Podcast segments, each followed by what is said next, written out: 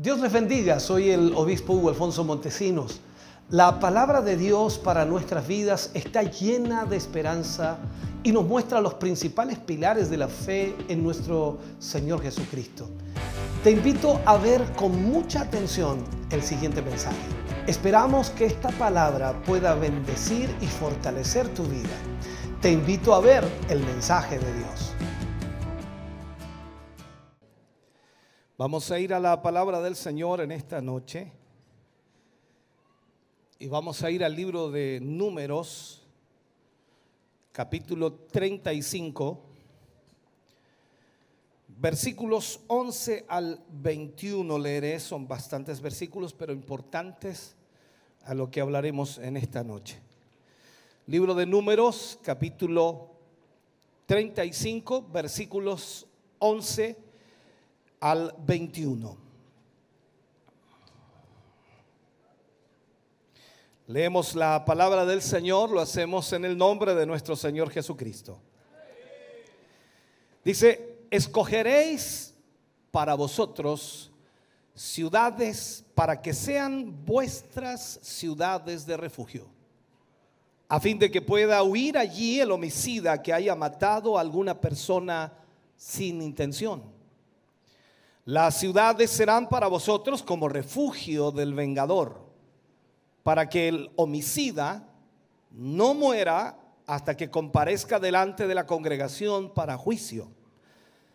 Las ciudades que daréis serán vuestras seis ciudades de refugio. Daréis tres ciudades al otro lado del Jordán y tres ciudades en la tierra de Canaán serán ciudades de refugio. Estas seis ciudades serán por refugio para los hijos de Israel y para el forastero y para el peregrino entre ellos, para que haya allí cualquiera o huya allí cualquiera que sin intención mate a una persona. Pero si lo hirió con un objeto de hierro y murió, es un asesino el asesino ciertamente se le dará muerte. Y si lo hirió con una piedra en la mano, por la cual puede morir y muere, es un asesino. Al asesino ciertamente se le dará muerte. Y si lo golpeó con un objeto de madera en la mano, por lo cual pueda morir y muere, es un asesino. Al asesino ciertamente se le dará muerte el vengador de sangre, el mismo dará muerte al asesino, le dará muerte cuando se encuentre con él. Y si lo empujó con odio o lo arrojó o le arrojó algo mientras lo acechaba y murió, y si lo hirió con la mano enemistad y murió, al que lo hirió ciertamente se le dará muerte. Es un asesino. El vengador de sangre dará muerte al asesino cuando se encuentre con Él. Oremos al Señor. Padre, en el nombre de Jesús, vamos ante tu presencia en esta hora, Señor, pidiéndote y rogándote, Señor, que nos guíes al ministrar hoy esta palabra. Te pedimos y te rogamos, Señor, que cada mente y corazón aquí presente pueda concentrarse en lo que tú nos hablarás en esta noche es sumamente importante. Quizás no alcancemos, Señor, a tocar todos los tópicos necesarios, pero creo que lo que tú permitas que hablemos, Señor, será lo importante hoy. En el nombre de Jesús te pedimos, guíanos, dirígenos y trae bendición, Señor, y salvación a través de esta palabra. Lo pedimos y lo rogamos en el nombre de Jesús. Amén y amén, Señor. Fuerte ese aplauso de alabanza al Señor.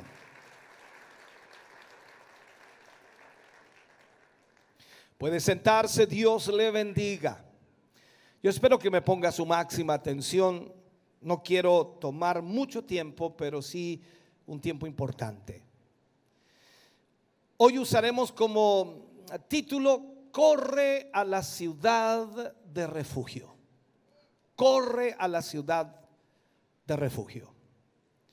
Algo que no tocaré en el tema y no lo profundizaré, pero sí debo marcarlo como una introducción, es que Dios está de acuerdo con la ley de la pena capital, la ley de muerte.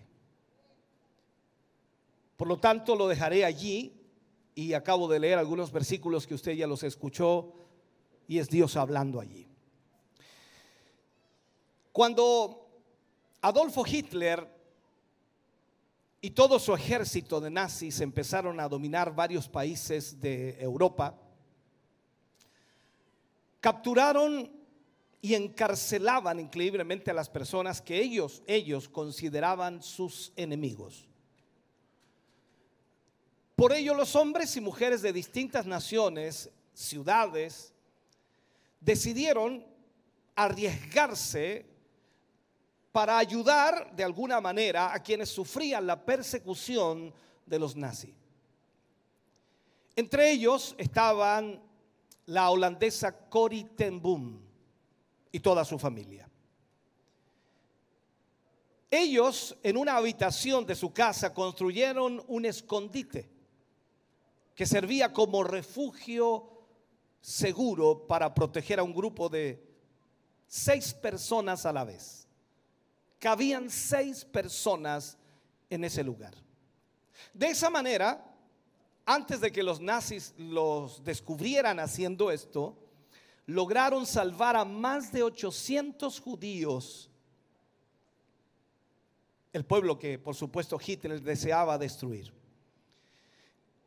Cory y toda su familia fueron apresados y llevados al campo de concentración. Pero increíblemente, a pesar de las torturas, a pesar de la tristeza que padecieron, esa valiente mujer logró sobrevivir y dedicó todo el resto de su vida a contar lo que había sucedido, animando a la gente a que encuentre en Dios el refugio seguro en medio de todos los problemas. Ella decía, cuando sientas que las tristezas te persiguen, cuando todos tus sueños parezcan deshacerse, cuando nadie te comprenda, cuando todo a tu alrededor se venga abajo, ese es el momento de buscar protección al cuidado de Dios en el refugio seguro. Entonces, Ahí es cuando está la oportunidad de hablar con Dios, de recibir su ayuda, de recibir su abrazo, de recibir su compañía. Jesús constantemente nos invita a conocerlo y también a encontrar en Él el refugio seguro para vivir una vida plena y diferente. Es por eso tan importante que cuando leemos estos versículos acerca de las ciudades de refugio, que quizás muy pocos entiendan esto, trataré de explicarle un poco de qué se trata.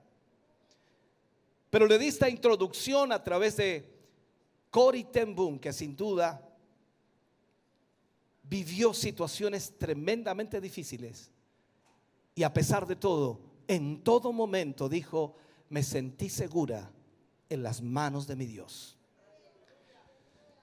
Cuando miramos la escritura y vemos estas ciudades de refugio que formaban parte de la distribución de la tierra prometida entre las doce tribus de Israel, y solamente una tribu, una sola tribu, que era la de los levitas, a ellos no se le dio tierra, no se le dio grande cantidad de terreno para que ellos habitaran y vivieran allí como a las otras tribus. Y por supuesto, ellos que eran sacerdotes del Señor, y que recordemos que en el desierto ellos eran los que llevaban el tabernáculo, lo armaban, lo desarmaban y todo lo que era la parte eh, espiritual y también de alguna manera todos sus utensilios, ellos lo hacían. Ellos eran los supervisores de todo eso. Entonces solo los levitas podían llevar y armar el tabernáculo. Pero cuando ya entraron en la tierra prometida, ya el tabernáculo dejó de funcionar. Y aquí vemos entonces que los levitas no iban a tener un territorio asignado como las otras tribus en la conquista de Canaán.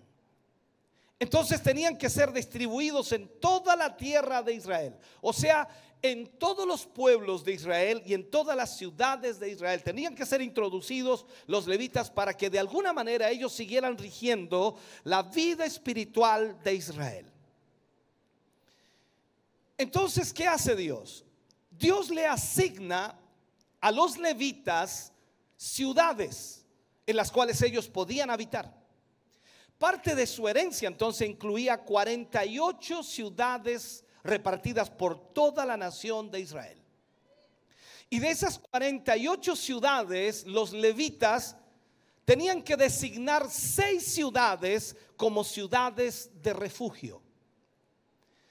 Las ciudades eran Sedes, Siquem, Hebrón, Becer, Ramot y Golán. Todas estas ciudades tenían, por supuesto, la prioridad de que en ese lugar podían huir los que habían dado muerte a alguien sin intención, para luego ser juzgados. La ley mosaica decía que cualquiera que cometiera un asesinato debía ser condenado automáticamente a muerte. Eso lo dice en Éxodo 21, 14. Cualquier persona que asesinara a otro debía morir, debía ser condenado a la muerte. Pero en el caso de los asesinos involuntarios, Dios reservó entonces estas ciudades desde donde el asesino de alguna manera podía, por supuesto, refugiarse, huir para que lo enjuiciaran correctamente.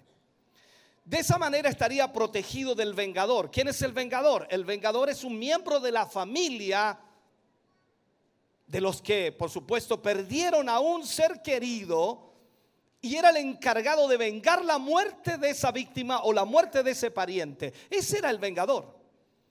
Por supuesto, en ese sentido, el asesino huía y se introducía en una de estas ciudades y era protegido allí hasta que fuera llevado a juicio. La congregación juzgaría, por supuesto, la situación y determinaría si el agresor actuó sin intención o con intención. Si lo hizo, en este caso sin intención, él podría regresar a la ciudad de refugio y mantenerse allí y se quedaría a vivir allí de forma segura hasta la muerte del sumo sacerdote que estuviera, por supuesto, en el cargo en el momento que se hizo el juicio. Momento, por supuesto, en que podría volver también a su propiedad. Una vez que el sacerdote o el sumo sacerdote fallecía, entonces él quedaba libre de volver a su propiedad. Sin embargo, si el agresor abandonaba la ciudad de refugio antes de la muerte del sacerdote, el vengador tendría el derecho de matarlo. Probablemente el establecimiento de esos privilegios de esos santuarios en las ciudades de los levitas se deba a la idea de que los levitas serían los jueces más cuerdos o los más adecuados o más imparciales para poder llevar adelante un juicio. Al mismo tiempo, la presencia y los consejos de los levitas podrían calmar, incluso detener las pasiones violentas del vengador de la sangre de aquel que había muerto al estar entonces consagrados como sacerdotes, los levitas eran los mediadores entre los israelitas y Dios. Así que ellos estaban de alguna manera dotados para interceder con tranquilidad entre el agresor y la familia de la víctima, para evitar, por supuesto, que se derramase más sangre. Recordemos que, estas ciudades se habían establecido para salvaguardar la vida de homicidas que habían cometido hechos accidentalmente o por negligencia, no queriendo hacerlo. Y conforme a la ley judía, por supuesto, irremediablemente, se le quitaba la vida a todo aquel que daba muerte a su semejante porque esa era la ley. Entonces estas ciudades libraban a aquel homicida que mereciendo la muerte se le cubría de alguna manera sus pecados mientras se refugiaba en estas seis ciudades constituidas por el Señor. De acuerdo a lo que escribe el apóstol Juan allí en el libro de Primera de Juan, capítulo 5, versículo 16, Juan escribe y dice, si alguno viere a su hermano cometer pecado que no sea de muerte, pedirá y Dios le dará vida. Y esto es para los que cometen pecado que no sea de muerte. Hay pecado, dice Juan, de muerte por el cual yo digo o yo no digo que se pida. O sea, es muy importante aquí entender que toda injusticia es pecado. Toda injusticia es pecado.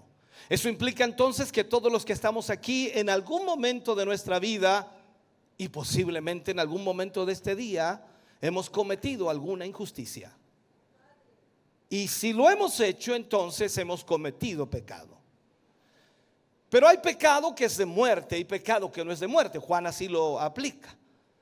Entonces, esto quiere decir que hay pecados que no ejercen o no dañan o no enseguecen el entendimiento que de alguna forma, a pesar de la vergüenza que pueda pasar la persona, es posible que con oración, con consejería, sean librados de tal situación, incluso reciben de Dios vida por medio de la palabra de Dios, en donde llega el corazón y ese hombre puede recapacitar y puede volver a la condición que Dios desea que esté. Hay otros pecados que sí son de muerte, y que no podemos solamente orar por ellos. En ese sentido, entonces tenemos que tener mucho cuidado. Ahora, es probable que muchos pecados de muerte cometidos sean bajo presión, bajo presión o bajo equivocadas vivencias, por experiencias mismas que usted vive, por descuido, incluso por necedad, incluso por haberse alejado de Dios. Pecados que se cometen por una infinidad de motivos.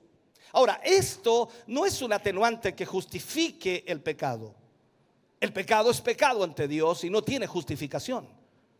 Pero como pastores nosotros debemos, por supuesto, tener una solución para administrar, por ejemplo, al doliente de una familia afectada por pecados repugnantes o pecados dañinos que alguien ha cometido en contra de ellos y de esa manera han causado tanto daño que de alguna forma nosotros tenemos que tener la capacidad de orientar, de guiar y ministrar esos corazones para que vuelvan a la comunión con Dios y no se dañen por la vivencia que han tenido. Entonces cuando vemos esto, las ciudades de refugio son de alguna manera un aliciente para ayudar a tantas familias afectadas por el embate del diablo. Si en ese entonces las ciudades de refugio proveían para el homicida un refugio para salvar su vida hasta que tuviera un juicio, juicio justo, entonces podemos ver que esta ciudad de refugio está mostrándonos que sin duda hay un aliciente para nosotros. Veamos esto. En el gran porcentaje de los seres humanos, casi la mayoría de ellos le da cabida a las tinieblas, casi la mayoría de ellos le da cabida al pecado, a la inmoralidad, y muchas veces viene por el, alejamiento de Dios o la tibieza espiritual que tienen, la poca comunión con Dios. Hoy en el mundo divagan cientos y miles y millones de personas sin conocer a Dios.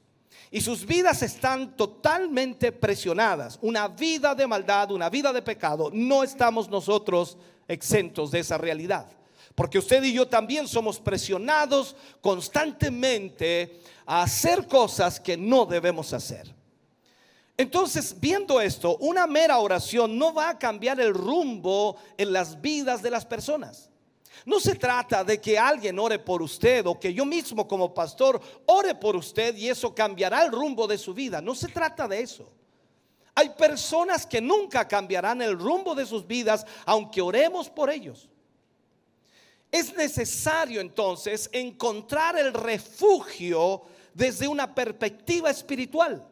Es necesario que la persona, la cual está en esa condición de pecado, de maldad, alejado de Dios, sea quien decide buscar ese refugio, que es la única manera de librarse de toda la opresión del enemigo.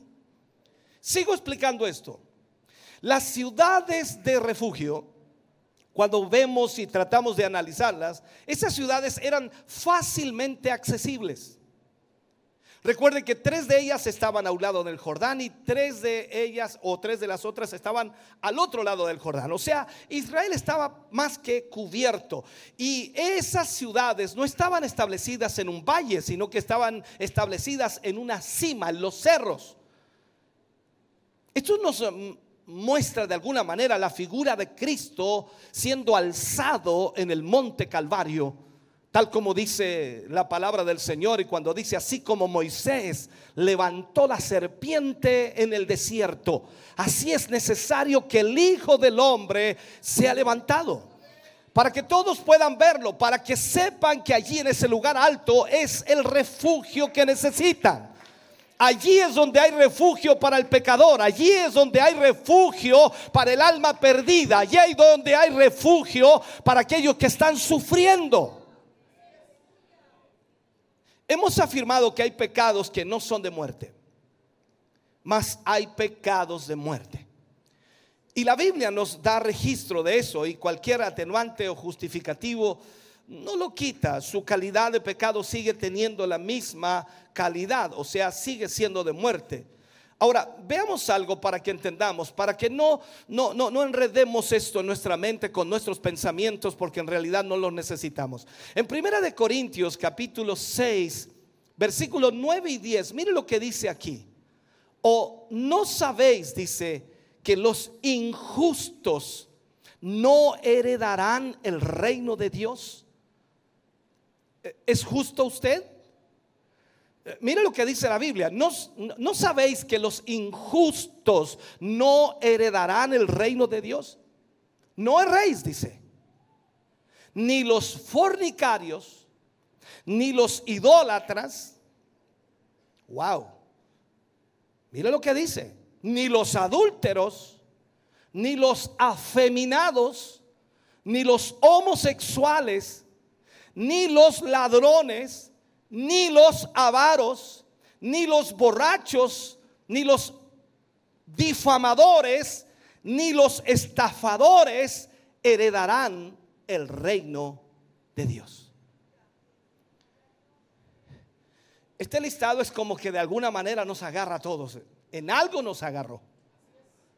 Y esta es una realidad. Por eso quiero, quiero hacerle entender que hay pecados que son de muerte. Y Dios en esto es tremendamente severo. No porque quiera dañarnos, sino porque eso, eso hermano querido, los que hacen estas cosas no tienen parte con Dios los que hacen abominaciones, los que hacen mentira, los que hacen cosas inmundas. Incluso en Apocalipsis capítulo 22, versículo 15, dice, más los perros estarán fuera. Mira el lenguaje que usa. Más los perros estarán fuera y los hechiceros, los fornicarios, los homicidas, los idólatras. Y todo aquel que ama y hace mentira.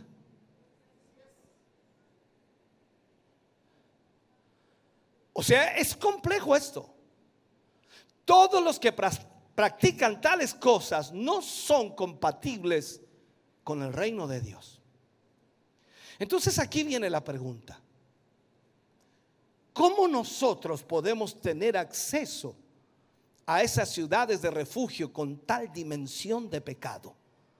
¿Cómo nosotros, siendo pecadores como lo somos, podemos tener acceso a esas ciudades de refugio? Es, importante conocer el amor de Dios. Usted y yo debemos conocer el amor de Dios.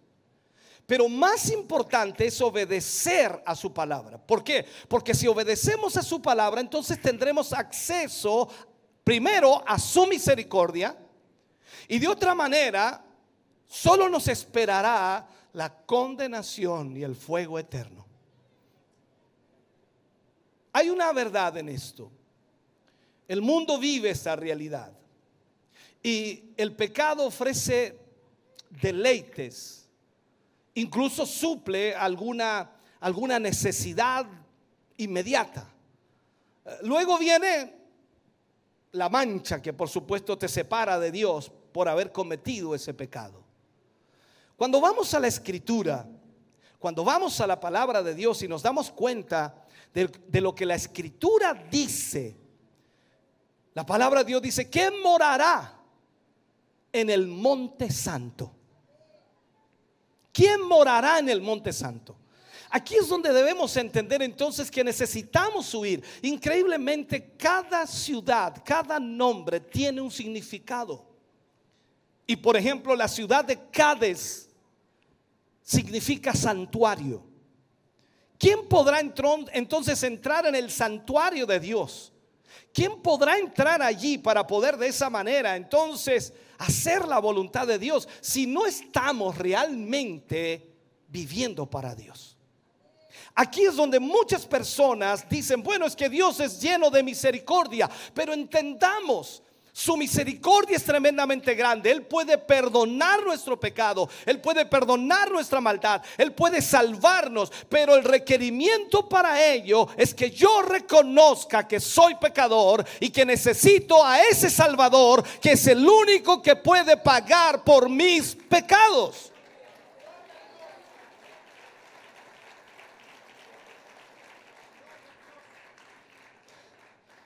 Una de las cosas que aprendemos aquí es que es importante confiar en Dios y no poner cargas sobre nadie. ¿A, qué me refiero con esto? Normalmente siempre las personas que son culpables o que han pecado están tratando de echar la carga sobre otros.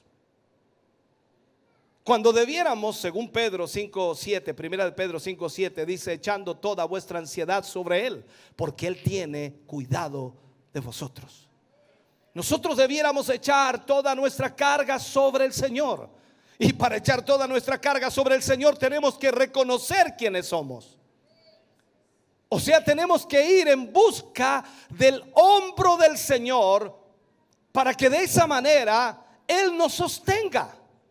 ¿Por qué? Porque solo no podemos tener triunfos. Porque solos no podemos tener éxito. Porque solos simplemente perderemos el tiempo y nos extraviaremos en nuestra vida de maldad. Cuando nos alejamos de Dios después de cometer un pecado, es una cuestión increíblemente lógica y practicada usualmente por todas las personas. Lo primero que sucede en una persona cuando comete pecado es alejarse de Dios, cuando debiera ser lo contrario. El único que puede ayudarle en eso es Jesús. El único que puede perdonar su pecado es Jesús. Por más que huya y se aleje de él, se adentrará mucho más en la maldad, mucho más en el pecado y su vida estará en estragos y estará totalmente perdida. Pero si usted se vuelve al Señor, como él dice en su palabra, entonces él se volverá a usted. Entonces, ¿de qué vale apartarse de Dios? ¿De qué vale alejarse de Dios habiendo pecado? Lo que tenemos que hacer es humillarnos ante Dios, buscar nuevas fuerzas en las fuerzas de Él. Él tiene fuerzas para darnos.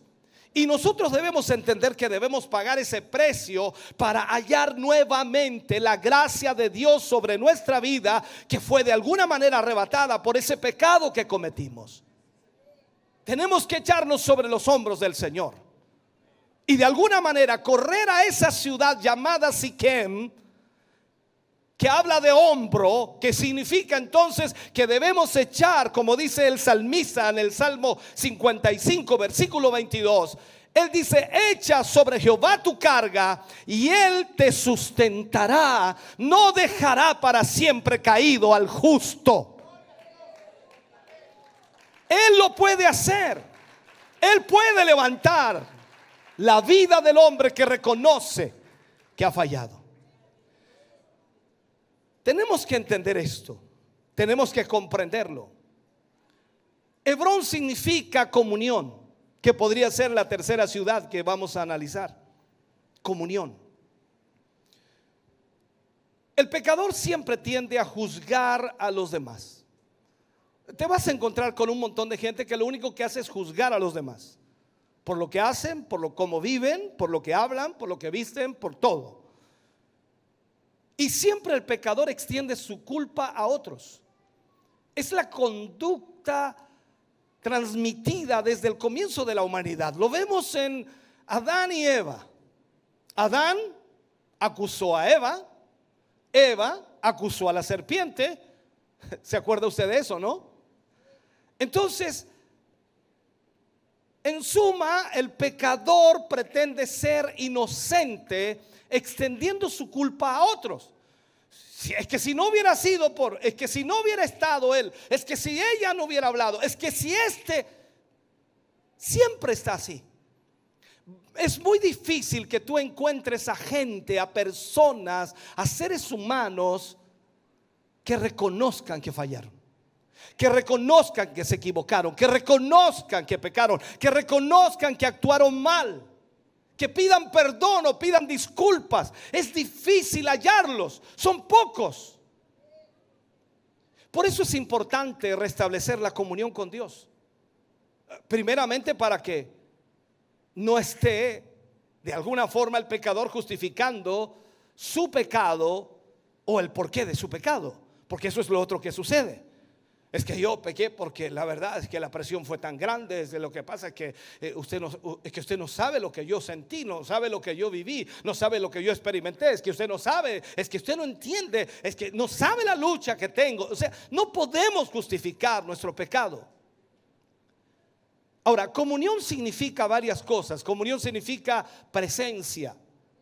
O sea, en este sentido se debe estar en la presencia de Dios cada día en humildad y también en contrición.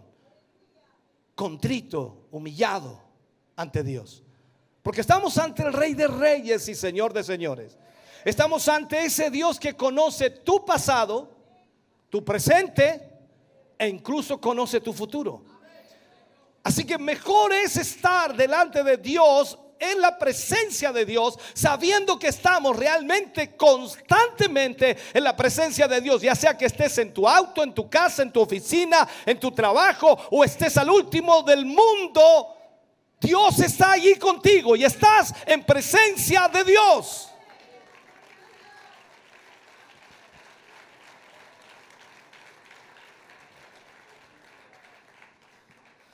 Ahora, entendamos esto.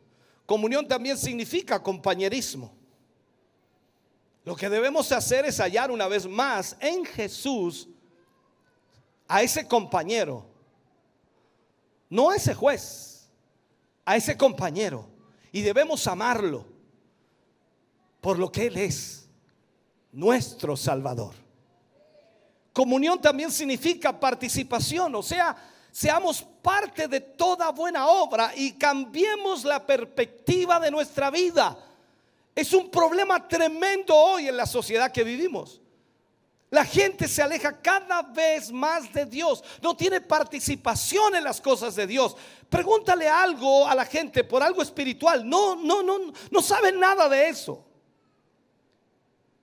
Comunión también es intimidad. O sea, tenemos que refugiarnos en el Señor Jesús y lo hacemos a través de la oración. Comunión también es amistad.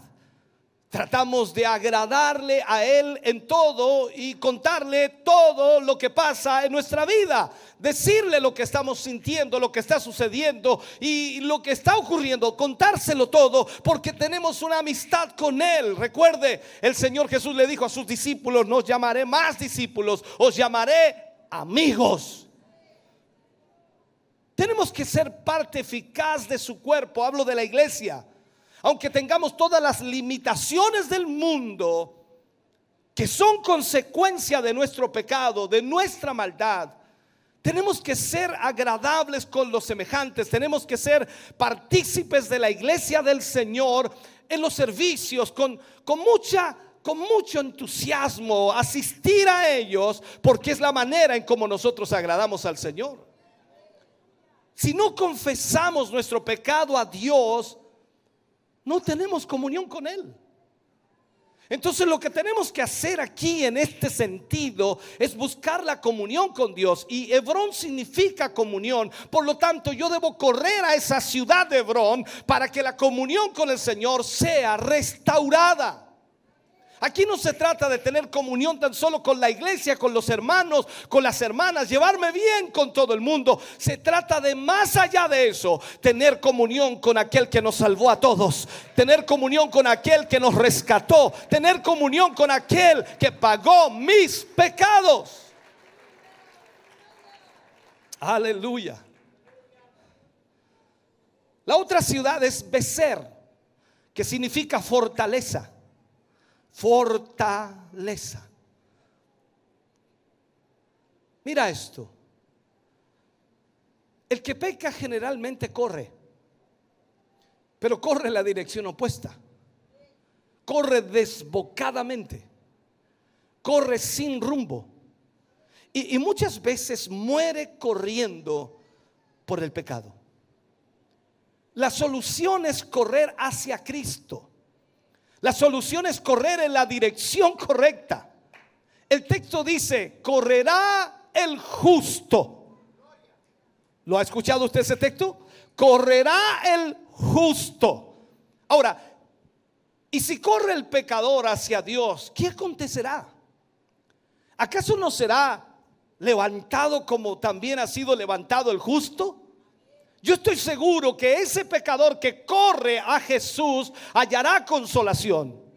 Si corre al Señor Jesús eh, con sinceridad y un profundo arrepentimiento, tal como lo hizo el hijo pródigo que se dio cuenta después de haber gastado todo, de haber malgastado su vida, en otras palabras, y de estar comiendo algarroba allí de los cerdos, volvió en sí y dijo, iré a la casa de mi padre y le diré, he pecado contra ti y contra el cielo. Ya no soy digno de ser llamado tu hijo. Hazme como uno de los jornaleros. Hermano querido, cuando él volvió después de haber hecho todo aquello, el Padre lo estaba esperando con los brazos abiertos. Eso es lo maravilloso de Dios, que cuando tú reconoces tu condición, Él abre sus brazos para abrazarte, para levantarte, para ayudarte. Dios es la única fortaleza que el hombre puede encontrar. Es el único que puede defenderte en el juicio de los hombres. Por lo tanto, tienes que correr a esa ciudad debe ser que es fortaleza. Tal como dice Isaías 26, 4. Torre fuerte es el nombre de Jehová. Y al, al que corriere, o el que correrá, o a él correrá el justo y será levantado. Y será levantado. Cada uno de nosotros necesitamos entender esto. La otra ciudad es Ramot. R-A-M-O-T, Ramot. Esta ciudad increíblemente es importante. Por ahí encontramos a María diciendo en un momento, engrandece mi alma al Señor. ¿Qué significa Ramot? Engrandecer. Y tú y yo debemos entonces engrandecer al Señor. Ahora la pregunta es, ¿cuándo engrandecemos a Dios? Es que usted dice, es que Dios ya es grande. ¿Cómo lo voy a engrandecer yo? Cuando nosotros creemos en su palabra y cuando nosotros nos regocijamos en nuestro Salvador como lo hizo María, entonces nosotros estamos engrandeciendo al Señor tenemos que creerle a Dios y toda nuestra vida será cambiada. El corazón, alma, nuestras fuerzas, nuestra mente debe estar agradeciendo constantemente al Señor. Debe de alguna manera enlazarse con el nombre del Señor y por supuesto cada día ver los hechos que el Señor realiza en la vida de hombres y mujeres. ¿Recuerdan lo que dice María en un momento en las bodas de Caná de Galilea? Cuando le cuentan que el vino se había acabado, María viene y le dice a los hombres, hagan todo lo que Él os dijere. Eso es engrandecer al Señor. Cuando tú sabes que Él es el único que puede hacer los cambios en tu vida. Cuando tú sabes que Él es el único que puede hacer los milagros en tu vida. Cuando tú sabes que es el único que puede obrar. Hagan todo lo que Él os dijere. Por lo tanto, correr a la ciudad de Ramón significa engrandecer al Señor. Y cada creyente debiera hacerlo constantemente. Es importante hacerlo. Déjame terminar con la última ciudad. Se llama Golán. Significa gozo. ¿Sabes? Es tremendamente importante que el creyente después, después del pecado que cometió, una vez que viene a Cristo, se arrepiente, halle el gozo de Dios. ¿Sabes por qué? Porque lógicamente ese creyente va a ser disciplinado. Ese creyente va a ser criticado por los demás va a ser humillado por otros, va a ser desprestigiado por otros y va a perder quizás credibilidad. Lógicamente, lógicamente, habrá bastante pérdida. Y en ese sentido necesita el gozo del Señor. Saber que a pesar de todo lo que la gente hable, el Señor le perdonó. Saber que a pesar de todo lo que diga la gente, el Señor le restauró. Y saber que a pesar de todo lo malo que hizo, el Señor ya lo lavó con su sangre. Ese gozo es necesario.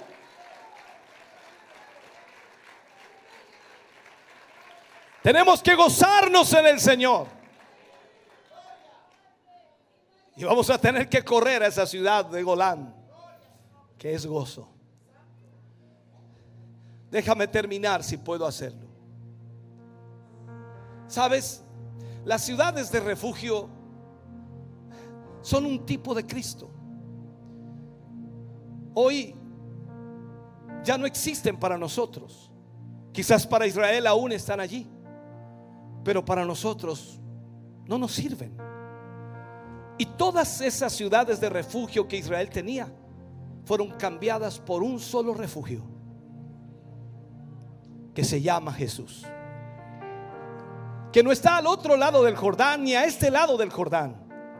Que no está en ese monte ni en el otro monte, como le dijo Jesús a la samaritana. Vosotros adoráis aquí, le dijo la samaritana a Jesús. Nosotros en este monte. Pero Jesús le responde, llegará el día, mujer, que ni en este monte ni en Jerusalén se adorará al Padre, sino que el Padre buscará adoradores que le adoren en espíritu y en verdad. Estas ciudades de refugio son un tipo de Cristo. En Cristo los pecadores encuentran un refugio contra el destructor de nuestras almas. Satanás está buscando para matarte.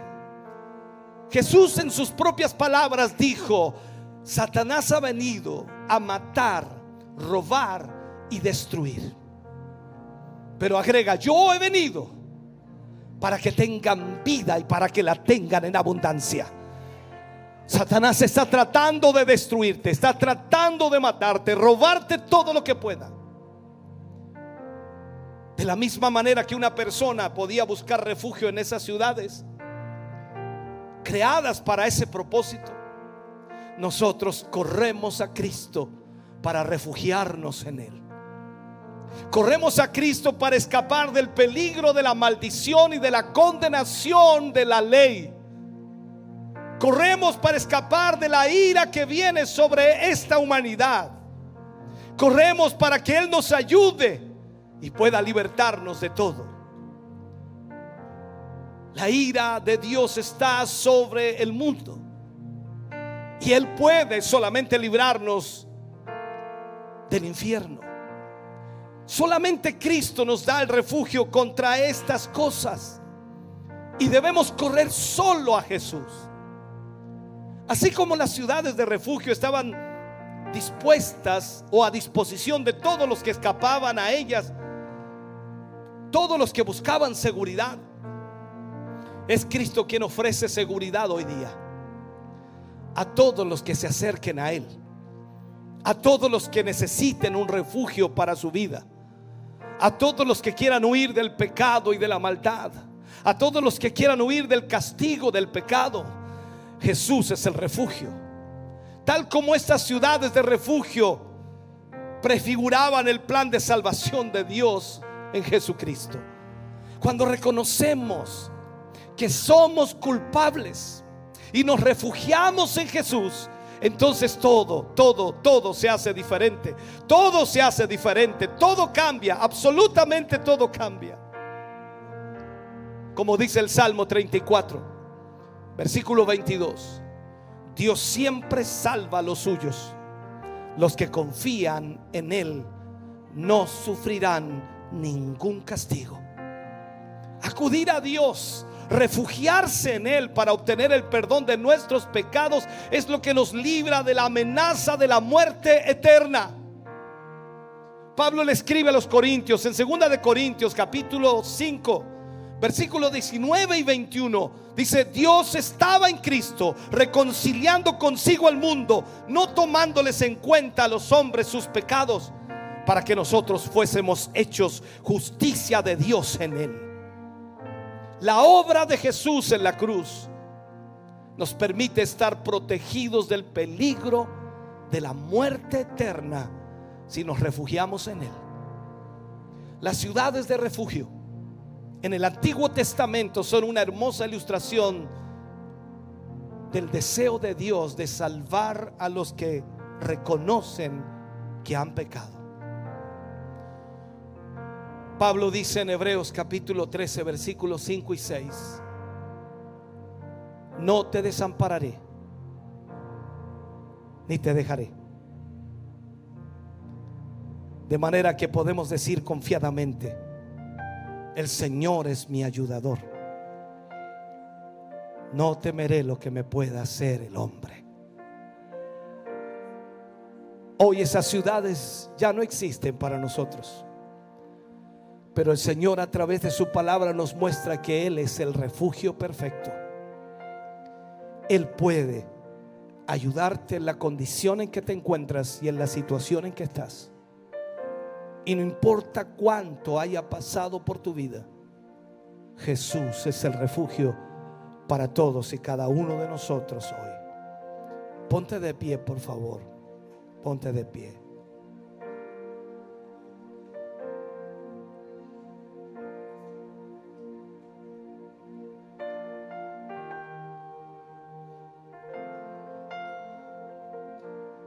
el milagro más grande que puede ocurrir esta noche es el de la salvación de un alma. El alma del hombre.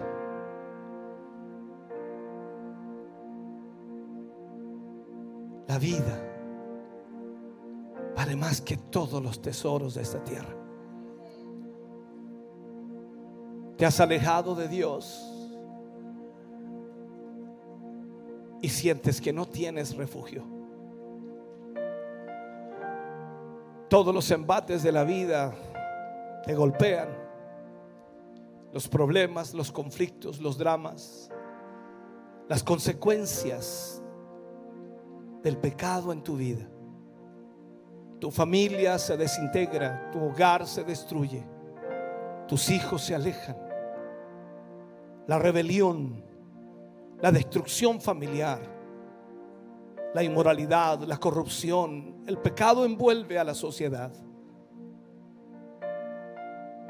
Y miras a todas partes, a todos lados y no encuentras salida. Jesús es el único refugio. Jesús es el único que puede ayudarte. El único que puede salvarte de esa condición de vida. Es el único que sabe qué hacer. Nadie más como Él. Quiero ofrecer esta oración para ti en esta noche. Creo que la palabra ha sido muy, muy clara. Ahora es tu decisión. Si tú reconoces tu condición ante Él, no ante mí, ante Él, Él será tu refugio. Y aunque sientas que el diablo te está prácticamente alcanzando y pareciera que va a destruirte, huye. Ven a este refugio. Corre a este refugio. Cada hombre que accidentalmente mataba a otro corría a la ciudad de refugio más cercana porque sabía que era la única manera de salvar su vida.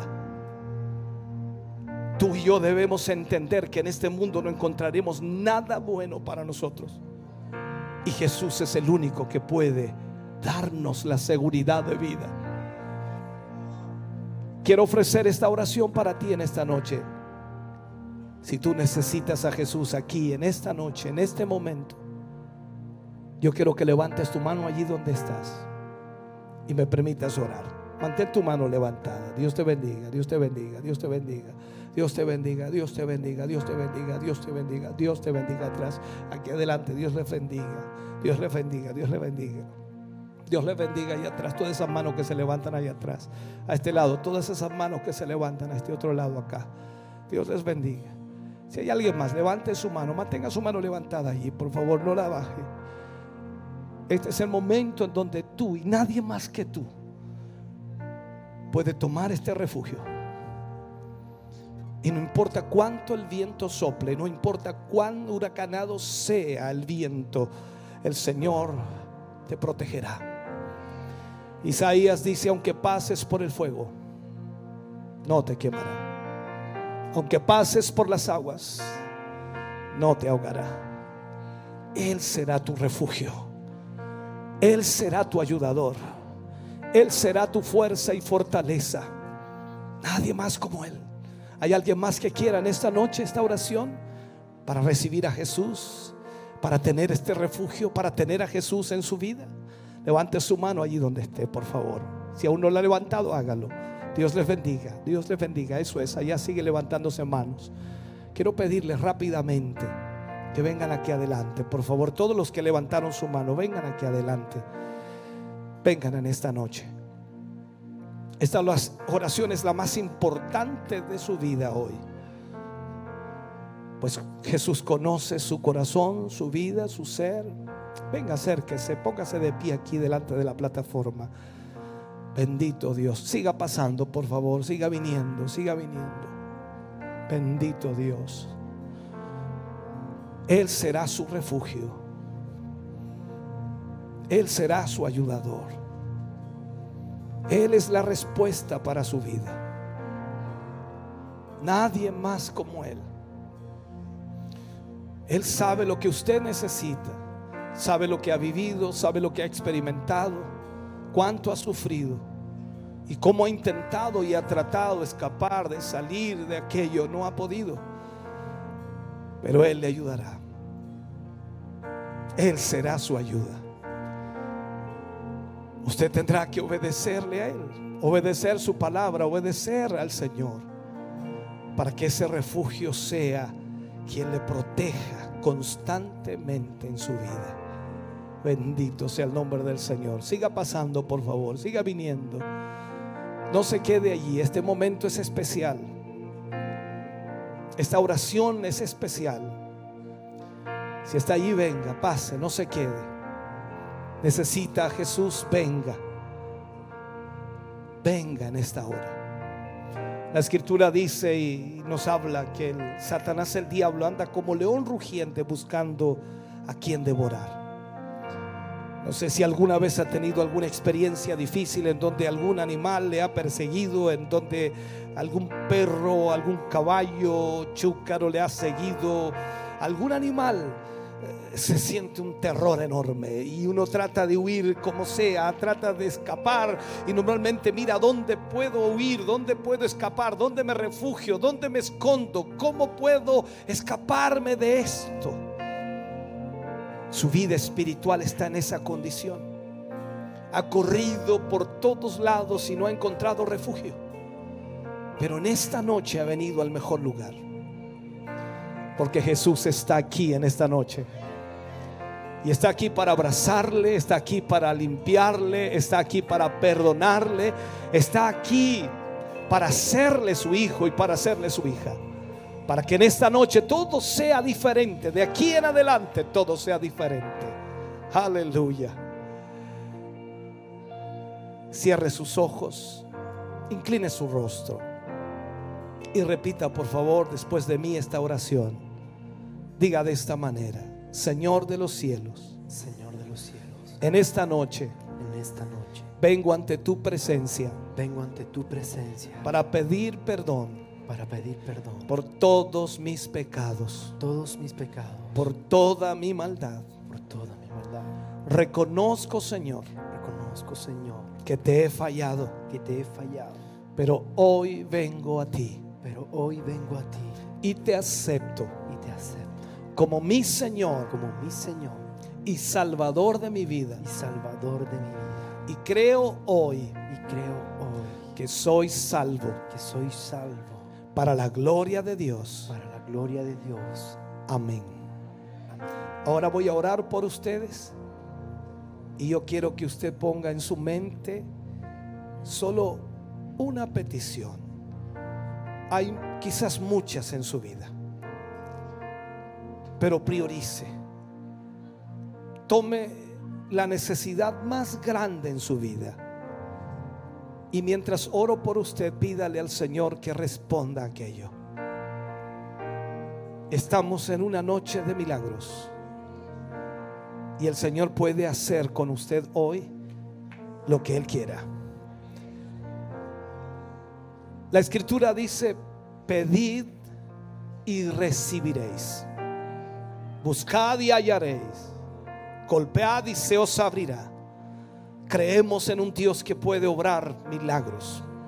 Por lo tanto, mientras oro por usted, por su vida, por este momento, yo quiero que usted ponga esa petición, priorice y dígale, Señor, obra en esto, obra en esta área de mi vida, obra, Señor, en esta situación o en esta circunstancia. Dígale al Señor eso.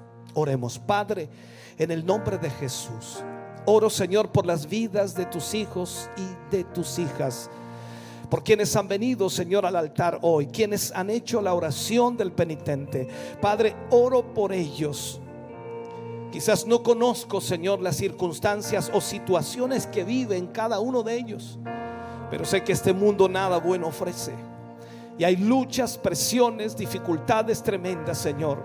Enfermedades, dolencias que están en sus vidas. Señor, en esta hora te pedimos que extiendas tu mano.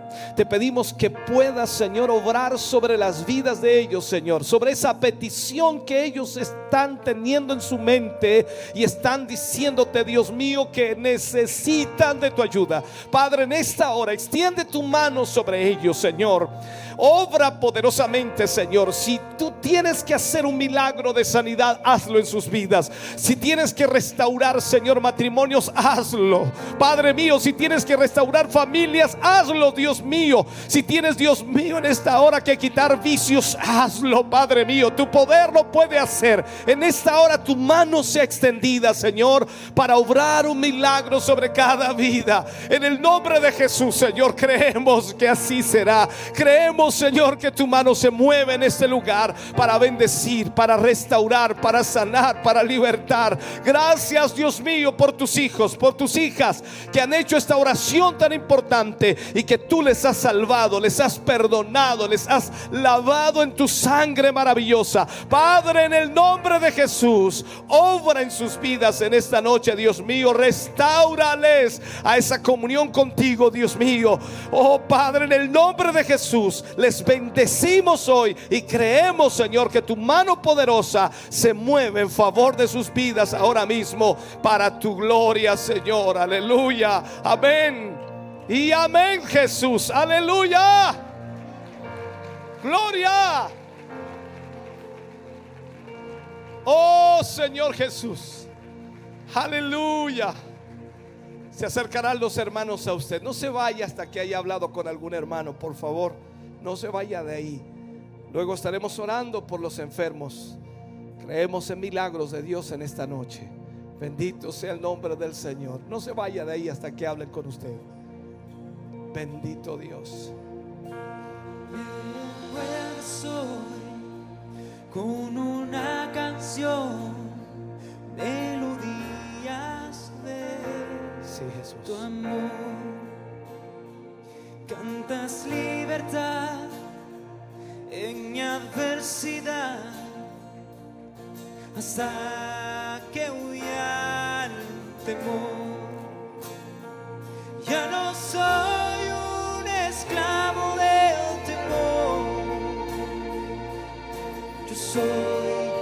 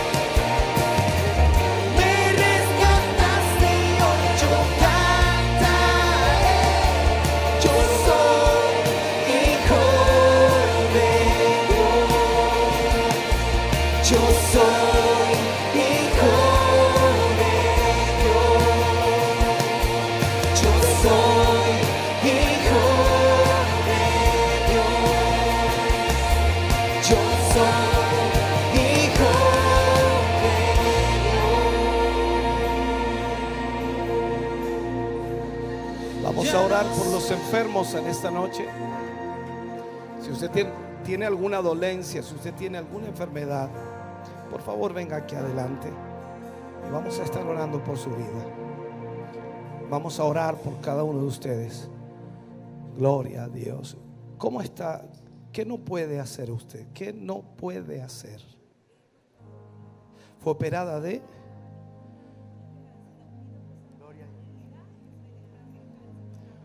Ya. Perfecto. Ok. ¿Hay, ¿Hay algo que ella no puede hacer? Ponerse de pie, caminar. ¿Le podemos ayudar a ponerla de pie, por favor? Póngala de pie. Camine hacia acá un poquito. Haga lo que no podía hacer. Yo quiero que haga lo que no podía hacer. Alguien le va a ayudar ahí. Y mientras usted lo hace, Dios va a comenzar a obrar en su vida. Créalo en esta noche. Eso es. Intente todo lo que no podía hacer. Todo lo que no podía hacer. Dios va a obrar allí. Amén. El joven que está en la silla, cuénteme, acérquelo para acá. Acérquelo para acá. ¿Qué, qué tiene él? Cuénteme. Él no puede caminar. ¿Cuánto tiempo lleva así él?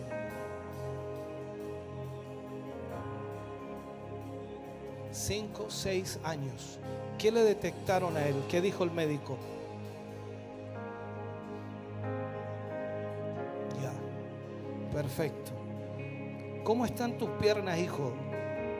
¿Las puedes mover? A ver si las mueves un poco. Eso. Vamos a ver. ¿Alguien lo puede ayudar, por favor? Vayan poniéndolo de pie de a poquito y ayúdenlo. Ayúdenlo por un momento.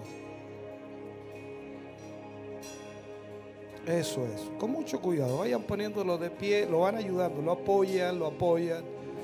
Eso es. Le van preguntando cómo está, si puede dar el paso, no puede dar el paso. Y vamos viendo. Me dijo cuántos años lleva él. 5 a 6 años, 5 a 6 años. Antes él era totalmente normal. No tenía ningún problema. Nació con un problema y ahí comenzó a agudizarse cada vez más. Perfecto. Acércamelo un poco. Padre, en el nombre de Jesús. Oramos por la vida, Señor, de este muchacho. Te pedimos, extiende tu mano, Señor, sobre él. Trae fuerza, Señor, a sus piernas. Trae movilidad, Dios mío. En el nombre de Jesús. Comienza a obrar, Señor, en él en esta noche. Muestra tu gloria, Señor, aquí. En el nombre de Jesús. Aleluya. Apóyenlo ahí, ayúdenlo para que camine un poquito, por favor. Alguien por acá, ¿qué problema tienen? Algo, algo físico visible por ahora. Voy a orar por todos los enfermos, pero necesito, cuénteme, ¿qué tiene ella? Sus huesos, ¿qué- ¿cuánto tiempo lleva así con ese problema? Como siete años, siete años con ese problema. ¿Qué es lo que usted siente ahora en este momento en sus huesos? No se puede, no se puede doblar tampoco, nada de eso. Perfecto, perfecto, entiendo. ¿Y al caminar le duelen? Constantemente.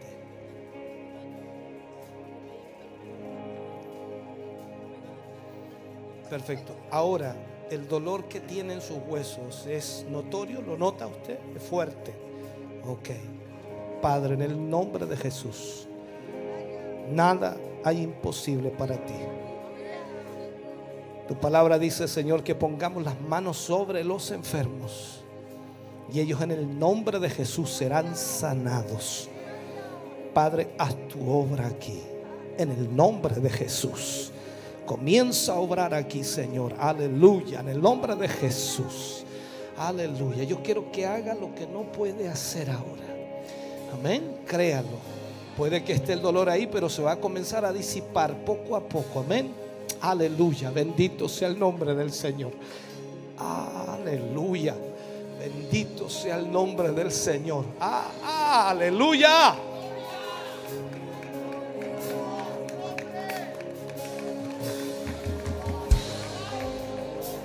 Oh, bendito Dios. Por favor, personas que tengan problemas físicos visibles, voy a orar por todos, pero, pero quiero que cuénteme, ¿qué tiene? Ya, ¿qué tiene él? Me cuesta hablar. ¿Le cuesta hablar? Sí. cuesta Tiene hablar. cuatro años. ¿Pronuncia palabras o, no, Muy o nada? poca, muy poca. Muy poca, casi nada. Sí. Cuatro años. Vamos a orar, Padre, en el nombre de Jesús. Tú eres el que suelta la lengua de los mudos, Señor. Tú eres el que trae, Señor, el habla. Tú eres el que abre la mente, Señor.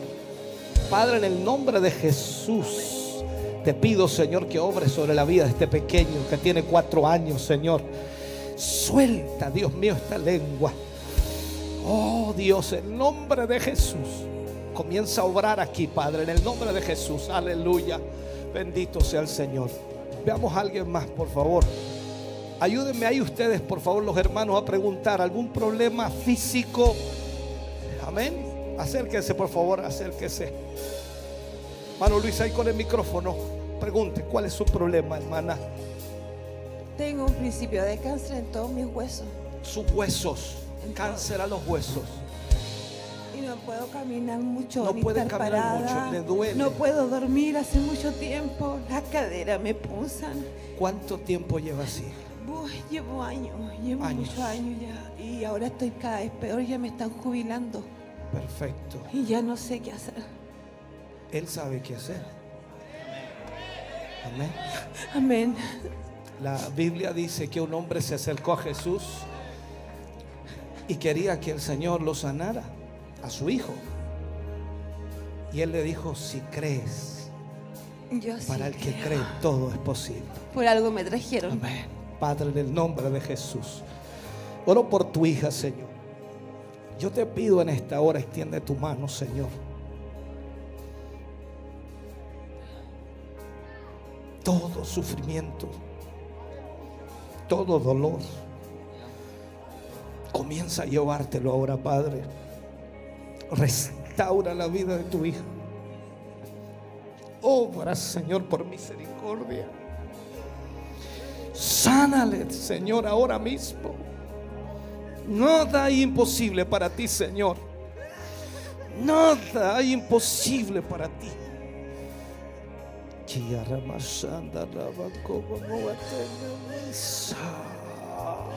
Aleluya, Padre. Llévate todo dolor ahora en el nombre de Jesús. Gracias, Padre mío. Aleluya. Levanta tus manos y alaba al Señor por un momento. Yo sé que te va a costar, pero alaba a Dios, alaba a Dios. Agradece al Señor. Dale gracias a Dios. Mira, mira, mira, mira cómo Dios comienza a obrar allá. Saca y amasó. Por favor, ayúdenme ahí. Consulten ustedes, hermanos, por favor. Los hermanos líderes, consulten. Necesito, por favor, que hagan eso. No puedo, no puedo hablar con todos, eh, nos faltaría tiempo. Vamos a orar por todos después, pero por favor, aleluya, eso. Alaba a Dios, hija, alaba a Dios. No, no te detengas, no te detengas. Alaba al Señor, alaba al Señor. Deja que el fuego de Dios obre allí. Acérquese, hija. ¿Qué, qué le pasó? Una fractura en el pie. Una fractura. ¿Cuánto tiempo lleva así? Dos semanas. Dos semanas. ¿Te duele mucho? Muchísimo. Acércate un poquito más, por favor. Vamos a orar, Padre, en el nombre de Jesús. Oramos, Dios mío, por la vida de tu Hijo. Recuerdo, Dios mío, a uno de nuestros hermanos que se había fracturado dos dedos de su pie. Y las radiografías decían que estaban totalmente quebrados, desprendidos. Y esa noche oramos por él, Señor. Y tú uniste esos huesos, los sellaste y el dolor se fue. Tú puedes, Señor, ahora mismo obrar en la vida de tu hija. Padre, haz un milagro en ella. En el nombre de Jesús. Te pido ahora mismo, Señor, extiende tu mano y obra sobre ella en el nombre de Jesús. Gracias, Padre. Aleluya. Escúcheme bien lo que vamos a hacer ahora. Vamos a orar por todos, ¿ya? A, a mí me hubiera gustado hablar con todos y cada uno de ustedes. Cuénteme, ¿están ayudándolos? Por favor, no se me queden de... Vamos, ayúdenlo, ayúdenlo. Esto es un asunto de fe. Conf- Debemos confiar en el Señor, hermana Erika. ¿Cuánto tiempo lleva así, hermana Erika? Eh, como un mes, Un mes ya. si tengo cáncer, a un pecho. Ah, ven, acércate a mi hermana querida. Padre, en el nombre de Jesús oramos por tu hija. Nada imposible para ti, Señor. Tú puedes obrar en ella, tú puedes sanar, tú puedes libertar. Trae ese fuego tuyo, Señor, y quema ese cáncer. Quítalo ahora, Señor. Sácalo ahora en el nombre de Jesús. Sánale, Señor, para tu gloria. En el nombre de Jesús. Gracias, Padre. Aleluya. Vamos a orar, por favor, póngame atención. Vamos a orar. Y quiero que entienda, primero, no es el pastor que hace los milagros. Yo no, no hago milagros. El que los hace es el Señor. Y, y quiero que entienda esto. Somos solo instrumentos de Dios. Es Él el que decide en quién obra. Pero también es muy importante la fe que usted ponga en el Señor. La fe. He- Hemos visto milagros impresionantes. Gente pararse de la silla de ruedas y caminar y nunca más volver a ella. Hemos visto gente que ha sido sanada de cáncer por años. Dios ha obrado en tantos y tantos milagros que no pararía de contar. Pero el punto aquí es que su fe debe estar puesta en Cristo, en el Señor. He orado por varias personas aquí. Y lo he hecho única y exclusivamente para que usted tome fe y crea y confíe. ¿Qué tienes, hijo? Cuéntame. Cáncer. ¿Cuánto tiempo? Fui operado y después me radiaron y ahora estoy viviendo las consecuencias de la radiación que son terribles.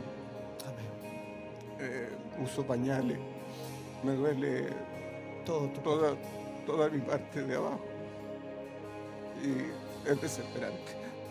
Orar. Padre, en el nombre de Jesús. Glorifícate en la vida, Señor, de tu Hijo. Nada, nada hay imposible para ti, Señor. Que es un cáncer, Dios mío, ante tu presencia. Que es una enfermedad, que es una dolencia, Dios mío. Que es nada.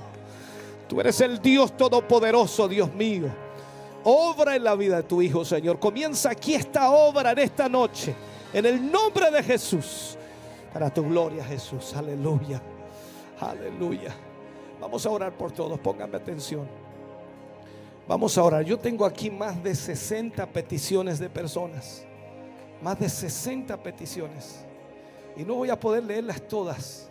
Tengo aquí una cantidad de vestuario de personas. Pero creemos en Dios de milagros. Y creemos que Dios va a obrar. Y lo único que quiero pedirle una vez que terminemos la oración es que usted le dé gracias a Dios por lo que Él ha hecho. Y después intente hacer lo que no podía hacer. No está obligado a hacer nada que no quiera hacer. Pero intente hacer lo que no podía hacer. Eso es su decisión. Y le digo algo. Dios puede hacer un milagro instantáneo en su vida. Solo debe creerle. Bendito Dios. Solo debe creerle. ¿Cómo te estás sintiendo, hija? ¿Cómo va? ¿Mejor? Se te quitó todo el dolor del lado. Ya no hay dolor en ese lado. Estaba cojeando. Estabas cojeando. Mucho, mucho Y- ahora no tengo dolor. no tienes dolor. no ¿Puedes tengo. caminar un poquito? A ver, Sí, sí. prueba, prueba. No, esto no lo podía hacer. No podías hacer eso. Pero ahora ya lo puedes hacer. Ok, va, va, va. El Señor está obrando ahí. Tienes que creerlo, tienes que confiar. Vamos a orar, amén. Vamos a orar a Dios. La iglesia me ayuda, extiende sus manos hacia acá y oramos al Señor. Padre, en el nombre de Jesús, vamos ante tu presencia, Señor. Dándote gracias por este momento, dándote gracias por este tiempo que tú nos entregas, Señor, para poder orar por los enfermos. Dios mío, tú eres el Dios de los milagros. Tú eres el Dios que creaste al ser humano y lo hiciste perfecto, Señor. Y por causa del pecado, Señor, la enfermedad golpea nuestros cuerpos, nuestra vida. Oh Dios mío, en esta hora te pedimos, Señor, que tu mano se extienda sobre cada vida en esta hora. Hay diferentes enfermedades, Señor. Hay diferentes dolencias, diferentes circunstancias y situaciones. Pero tú puedes obrar en cada una de ellas, Señor. Tú eres el Dios que puede, Dios mío, enderezar columnas. Tú eres el Dios que puede llevarse el cáncer. Tú eres el Dios que puede quitar leucemia. Tú eres el Dios que puede quitar las hernias. Tú eres el Dios, Dios, aleluya, que puede dar la vista al ciego. Tú eres el que puede, Dios mío, soltar la lengua del mudo. Tú eres el Dios que puede, Dios mío, sanar al paralítico. Tú eres el Dios que puede obrar milagros en esta noche. Oramos por cada vida. Oramos, Señor, por cada uno de tus hijos que ha venido aquí al altar. Te pedimos, extiende tu mano, Señor, y obra un milagro en ellos. Reprendemos toda enfermedad del diablo. Reprendemos toda dolencia. Reprendemos todo, todo aquello que está impidiendo la movilidad, Dios mío, de tus hijos. Oh Dios mío, reprendemos toda enfermedad que se ha manifestado en los cuerpos de ellos. Oh Dios, en el nombre de Jesús, ahora, Señor. Restaurales en el nombre de Jesús. Te pedimos por estos vestuarios, Señor. Pon tu mano aquí, Dios mío. Obra, Dios mío. Obra milagros, Señor. Que cuando estas personas puedan, Dios mío, ponerse esta ropa, tu poder, Dios mío, les sane, les liberte de toda enfermedad. Te pido por todas estas peticiones que nos han llegado. Más de 60 peticiones, Señor, por personas enfermas, necesitadas, complicadas. Dios mío, extiende tu mano sobre ellos ahora. Sánales, Señor. Restaurales en el nombre de Jesús. Lo creemos, Señor, para tu gloria. Gracias, Señor, por lo que tú haces. En el nombre de Jesús. Amén.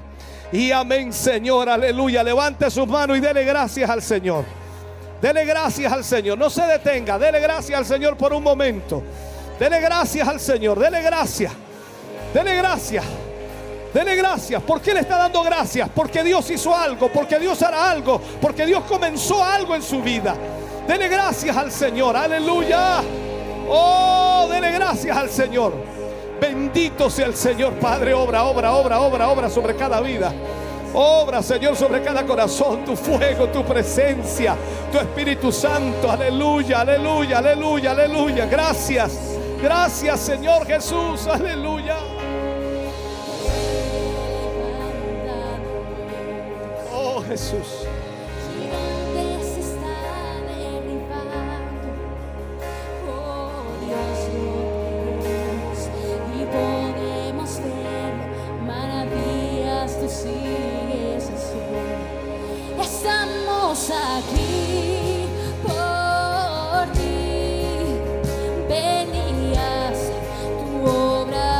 Intente hacer lo que no podía hacer. por favor.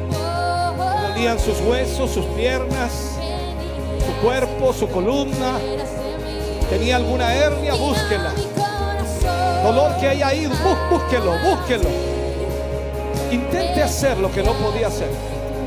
Oh, bendito sea el nombre del Señor. Aleluya. Sí, Señor. Sí, Jesús. Muévete aquí con tu presencia.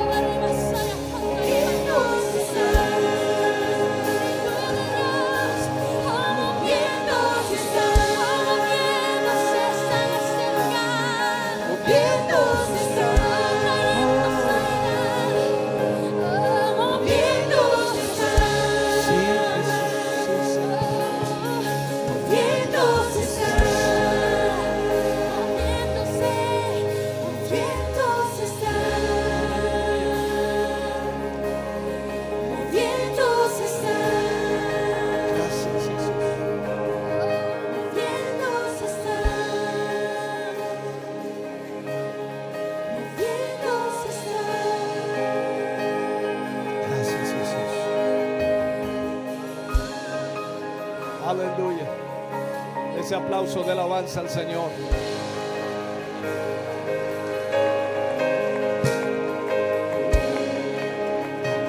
Oh Jesús. Aleluya. Estamos contentos de que hayas visto y escuchado este mensaje. Creo con todo mi corazón que Dios le ha bendecido. Quiero invitarles a suscribirse a mis redes sociales, donde tenemos contenido que le ayudará a alimentar su vida espiritual.